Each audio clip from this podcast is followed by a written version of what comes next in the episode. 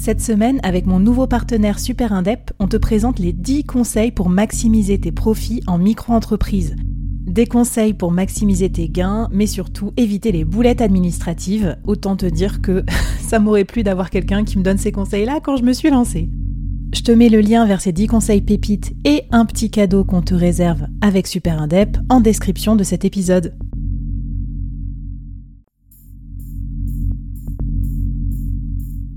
Quoi ressemblerait ton business si tu pouvais être épaulé par les meilleurs experts? Avoir un board de rêve disponible 24 heures sur 24 pour t'aider, répondre à tes questions? Je suis Flavie Prévost et ce board, je l'ai créé pour toi dans ce podcast. Tu es dirigeant, entrepreneur, freelance ou tu vas bientôt te lancer? Ne reste pas tout seul dans ton coin. Inspire-toi des conseils des meilleurs chaque jour par ici, à mon micro. Et si tu l'oses, on te mettra au défi parce que nous, ce qu'on aime bien, c'est te faire progresser vite et bien. Alors bienvenue à toi, bienvenue dans ton board et bon épisode.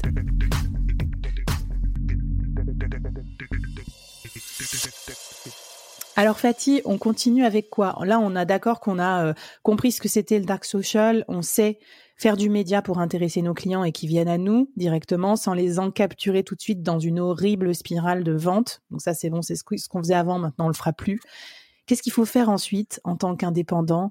Pour voilà euh, avoir des clients qui viennent nous demander nos services. Mmh, ouais, le, tu, tu, tu, fais bien de, préciser pour indépendant parce que c'est vrai que j'ai tendance à tout de suite euh, cranter sur euh, une équipe marketing d'une entreprise B2B et souvent quand on parle d'approche média, les, indépendants s'imaginent tout de suite qu'il faut un budget énorme, qu'il faut avoir une équipe une équipe avec soi, etc. En tant que solopreneur ou freelance, vous, déjà un, ça n'est pas un, un, nice to have d'avoir un, cette couche média. Aujourd'hui, euh, c'est devenu tellement concurrentiel sur la partie freelancing, quel que soit votre domaine, que c'est euh, aujourd'hui euh, super important que vous travaillez mmh. ce fameux personal branding qui passe par cette couche média. Et il y a une méthode très simple où on recycle en fait les contenus qu'on a fait pour être pour exister sur plusieurs canaux tout en passant pas ses journées à faire du, du contenu. Donc c'est tout à fait possible. Donc je reviens encore une fois euh, sur le lien. C'est vraiment, il faut enlever cette objection de se dire, il faut que ça demande un budget énorme, il faut une équipe euh, euh marketing derrière, il faut que euh, je peux m'en passer parce qu'en tant que solopreneur mmh. ou, euh, ou freelance, j'en ai pas mmh. besoin, c'est plus pour les entreprises. Non, il faut vraiment pas raisonner comme ça.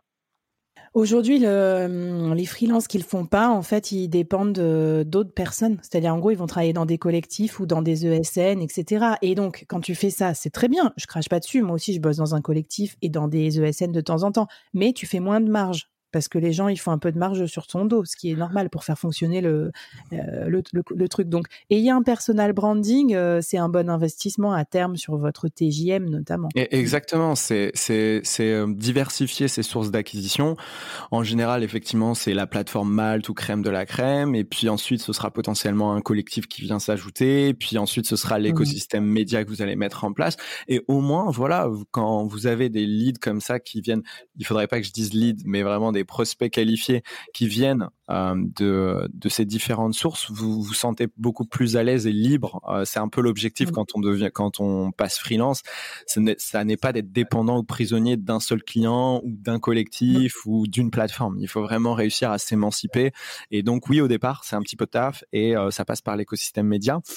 Cet écosystème média va vous permettre de vous faire connaître et de créer une affinité. Donc l'objectif numéro un, c'est vraiment euh, qu'il y, ait un écho, qu'il y ait un engagement avec votre contenu. Votre objectif sur le contenu, quand vous dites ce contenu a un succès, c'est vraiment est-ce que j'ai eu 10 personnes avec qui j'ai eu un échange super euh, euh, super cool et qui correspondent au potentiel client que je peux avoir? Moi, par exemple, quand je fais un live, si j'ai 10 personnes euh, qui sont des responsables marketing ou voilà des, des gens qui gravitent mmh. dans le marketing, bah, ça me fait super plaisir parce que je sais que bah, potentiellement cette affinité que j'ai commencé à créer pendant ce live, qui va durer euh, sur plusieurs rendez-vous, bah, potentiellement à un moment donné, ça, ça passera sur une discussion euh, euh business, mais c'est eux qui décideront quand ça passera. Je pourrais jeter quelques euh, quelques quelques perches, bien évidemment, parce que ça, ça n'empêche pas de parler de ces services, mais principalement, c'est ça l'idée, créer de l'affinité. Comment je vais le voir pour une entreprise ou euh, pour un solopreneur, comment je vais voir que euh, ma couche média est en train de faire le, job? Sur Google, il y a ce qui s'appelle des recherches brandées. Et donc c'est là où arrive la fameuse euh, couche capture dont on va parler. Donc c'est la fameuse deuxième couche de la de la stratégie demand generation. Sur Google, il y a ce qui s'appelle des recherches brandées. C'est les recherches qui sont faites avec le nom de votre boîte. En tant que solopreneur, c'est soit le nom de votre boîte, soit votre nom directement. Donc soit Advance pour moi, soit Faticella. Et donc au départ, par exemple, avant que vous commenciez un podcast ou un live, vous allez avoir potentiellement, je sais pas, cinq, cinq recherches brandées euh, sur Google. Et en fait, vous allez voir l'efficacité de votre euh, votre couche média parce que ce, ce chiffre-là va augmenter. Vous allez passer de 5 à 15. Pourquoi? Parce que Attends, je vais je vais aller me googliser en, en live. et donc pourquoi? Parce que en fait, le contenu que vous êtes en train de faire est en train de créer de l'infinité, en train de créer de l'intérêt et les gens par automatisme quand ils veulent en savoir un petit peu plus sur vous, ils vont mmh. aller taper votre nom votre, ou le nom de votre boîte sur Google et ils veulent savoir un petit peu euh, bah, qu'est-ce qui se cache derrière, euh, derrière Flavie ou derrière Fatih. Mmh. Donc ça, c'est le, le, moyen de savoir un petit peu, euh, hmm, est-ce que je vais dans la bonne direction? C'est un, l'engagement directement sur le contenu. Deux, les recherches brandées sur Google.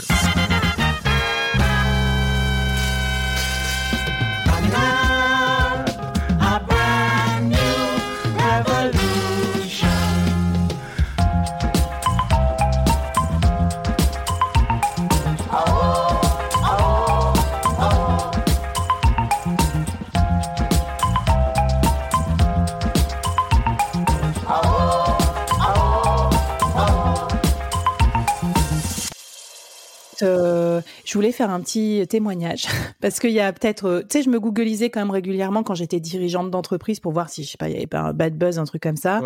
Et il ressortait souvent une Flavie Prévost qui était cycliste, euh, championne de vélo. je ne sais pas qui c'est.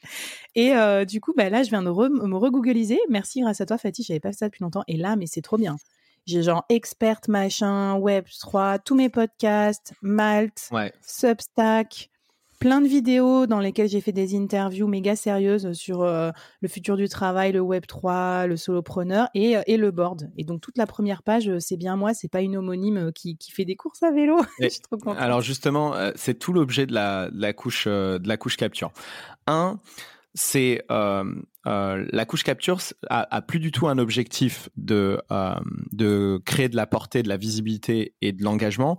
Là, c'est le taux de présence sur les requêtes clés.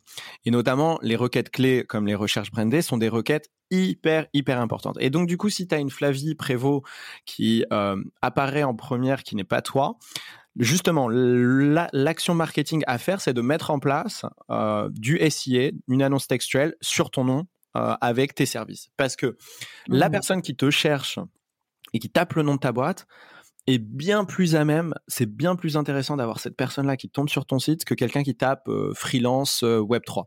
Parce que toi, as tu, es déjà connu de, cette personne et tu es déjà passé dans cette phase où elle connaît ton prénom, ton nom et elle veut en savoir plus. Elle, elle t'a calé grosso modo. Elle sait que voilà, bon, Flavie, elle est mmh. dans le Web3, ok, potentiellement ça peut m'intéresser la recherche brandée fait en sorte que vous, avez, passé, vous avez quasi passé l'étape de comparaison.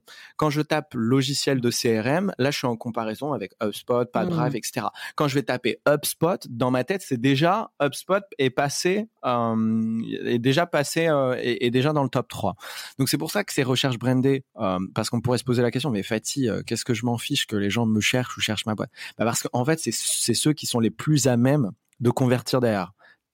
Bien sûr, il n'y a rien de pire comme un freelance de perdre du temps à être comparé avec d'autres freelances. Enfin, et, exactement. Quand les, quand les gens, j'allais dire, quand les, quand les gens tapent votre nom, c'est euh, des endgames. C'est déjà, vous avez fait euh, les trois quarts du job, et ensuite il faut juste qu'il y ait votre site web qui soit clair, voilà, qui, qui mmh. charge normalement, il y a les prix qui soient transparents, etc.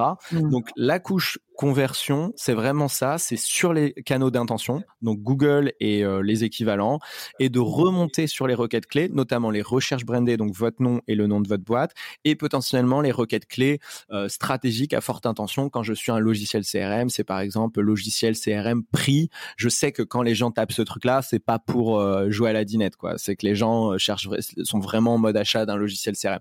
Pour un solopreneur, mmh. c'est pas forcément, je dirais pas que c'est, il faut bon, on va pas se placer sur, par exemple, si c'était mon cas, sur freelance marketing B2B, on va pas faire ça.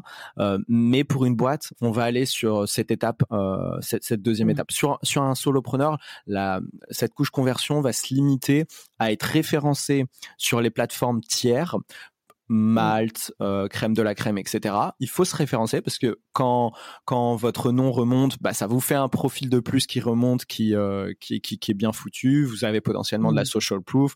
Moi voilà, je suis passé euh, super Malter 2, etc. Les gens ça les ça mmh. les rassure, etc. Vous avez votre profil LinkedIn, bien évidemment. Vous avez votre site web. Donc tout ça, c'est des supports de conversion où vous pouvez montrer votre crédibilité, montrer que vous avez de la recommandation, montrer vos expériences, etc. Donc s'inscrire sur les plateformes de comparaison et mettre une petite couche SIA avec votre nom de boîte et votre nom si jamais vous remontez pas déjà euh, en premier euh, en premier lien euh, quand les gens tapent quand les gens vous cherchent. Bon, bah écoute, ça peut être un premier, je pense, euh, défi pour cet épisode, parce que du coup, il nous en reste deux. Et donc euh, là, je sens que tu es en train de nous donner toute la stratégie, mais ça fait déjà pas mal déjà pour, un, pour cet épisode. Et donc, ce que je te propose, c'est qu'on passe au. Euh, du coup, j'en suis au quatrième épisode de la série, où tu vas me donner la suite de tes conseils pour rester top of mind